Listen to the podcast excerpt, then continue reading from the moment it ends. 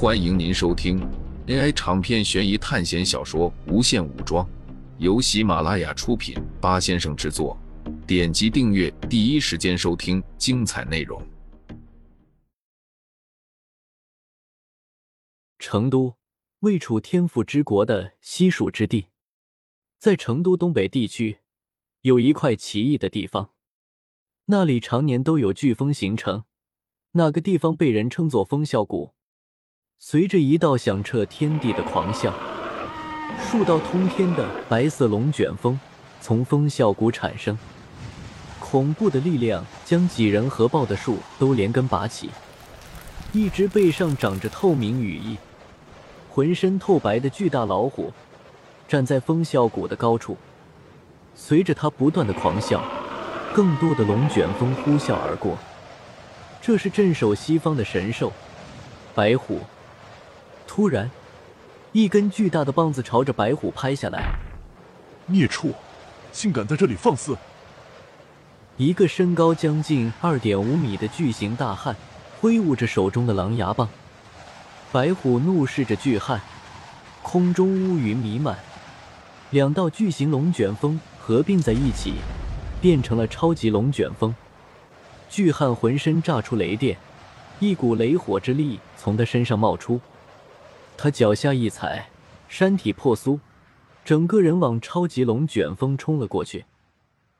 南边，武陵下方有一处火焰山，无论是春天还是冬天，这里都有不灭的火焰从山中冒出。这座山周围没有其他的山脉，就像一个女王一样，被拱卫在其中。在最中央的火焰山突然爆发。剧烈的地震随着喷发的火山产生，灼热的岩浆源源不断的从其中冒了出来。一道洪亮的鸟鸣从火焰山中传出，然后一只美丽的生物从里面飞了出来，舒展火红的翅膀，纤细的脖子，三只艳丽的凤尾。火焰山喷发的更为剧烈了，它开心的朝着周围飞舞。灼热的温度将一片又一片的树林点燃，无数的普通生灵被烧死。在这些生物眼中，这道美丽的身影不是赞美的天使，而是毁灭的恶魔。一支贯日箭矢射来，带着破风之声，箭矢隐约有雷霆闪出。朱雀发出悲鸣，因为这支雷霆之箭带给他了巨大的痛苦。它扑扇着翅膀，整片天地温度剧增，大地开始变得干涸，河流开始枯竭。接着又有三道风雷之箭朝他射来。东方深山寒潭，潭水碧绿，风景优美，林间有飞鸟。可是这里被称为毒龙潭。一只正在喝水的梅花鹿突然抽搐。然后他倒在冰冷的潭水中，梅花鹿的身体在潭水中开始冒出痴痴的白烟。没过几秒钟，它的肉体已经腐烂，只剩下了白骨。但是白骨也在接下来的几秒内溶解不见。周围的其他生物仿佛没有看到梅花鹿的遭遇一样，依然快乐的在周围玩耍。就在这时，碧绿的潭水开始沸腾。平静的潭水开始泛起涟漪，一道黑影从潭水中浮现，青色的巨龙从潭水中飞身而起，飞溅的潭水溅射在依然在没来得及逃跑的动物身上，这些生物身体瞬间冒出白烟，没过几秒钟就开始融化。青龙凌空盘旋，它不像黑水玄蛇，必须要有着力点才能爬行。乘风而动，无需陆地。青龙朝着周围喷洒着绿色的毒液，一道划破天际的飞剑袭来。这是从大楚泽飞来的仙剑。传闻在南边海域有一处仙泽，那里有剑仙在修行。青龙的背甲被刺破，淡绿色的血液从他的身体流出。他看着飞剑来的方向，然后朝着天空飞去。进入云层之后，云层开始发出阵阵雷鸣，一道惊天巨雷从天空中降下，刹那间，这道雷电让天地变色，周围一切都变得黑暗，唯独这道雷电划破长空。苏哲已经在雪地中待了很久了，张飞和雪狼也战斗了很久。至于黑水玄蛇和玄武的战斗，依然还没有分出胜负。这是一群野兽，苏哲没有从玄武那里感受到神性，那是一种十分玄妙的东西。拥有死神力量加持的苏哲，可以清晰的感受那种东西。但是玄武就只有一具肉体。在强悍的外表下，内部就是一头野兽。这里没有神兽，只有野兽。尽管他们很聪明，可是依然带有兽性，而他们拥有的强大力量，也只不过是物种带来的天赋。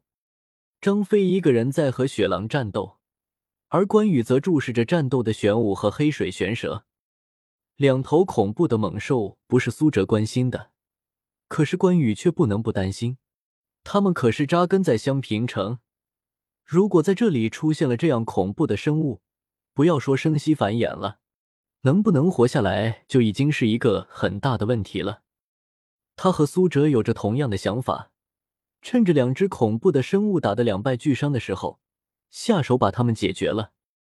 张飞用丈八蛇矛插进雪狼的肚子，然后雪狼用如同钢铁的尾巴。狠狠拍打着张飞的身体，张飞硬咬着牙，右手握紧，对着雪狼的下巴就是一拳，重拳带着狂风。雪狼被这一拳打得连连翻滚，此时他已经浑身都是伤，不仅是外面，内脏也受到了损害。雪狼准备逃跑，但是张飞好像并不想放过他。畜生，哪里走？张飞浑身冒出黑色的能量，然后化作一团黑色龙卷，朝着雪狼逃跑的方向奔去。雪狼来不及躲避，被张飞穿透了身体。可是它不是一般的生物，雪狼张口喷出了一团冰霜，受伤的地方被冰封住。冰霜不仅封住了伤势，而且还阻断了张飞的攻击。一转眼之间，就消失不见了。休走！张飞还想去追，他可不想到手的猎物跑掉。三弟，别追了！关羽阻止了张飞的追击。三弟，你找到大哥了吗？关羽急切的问道。那个，还没有。说起刘备，张飞也停止了追击。那还追什么雪狼啊？赶紧去找大哥！关羽看着玄武和黑水玄蛇两个恐怖的生物，生怕刘备有个闪失。雪狼巨大的身体倒在一处山谷内，他已经没有力气再逃了。如果张飞追过来，他肯定死在这里。此刻被冰封的部位已经解冻，强烈的求生欲望迫使他站起来。狼这种生物的生命力真是极其的旺盛。苏哲站在远处，看着雪狼明明受了这么严重的伤，可是依然还能继续行动。他本来是想等待雪狼因为失血过多而休克过去，然后再下手的。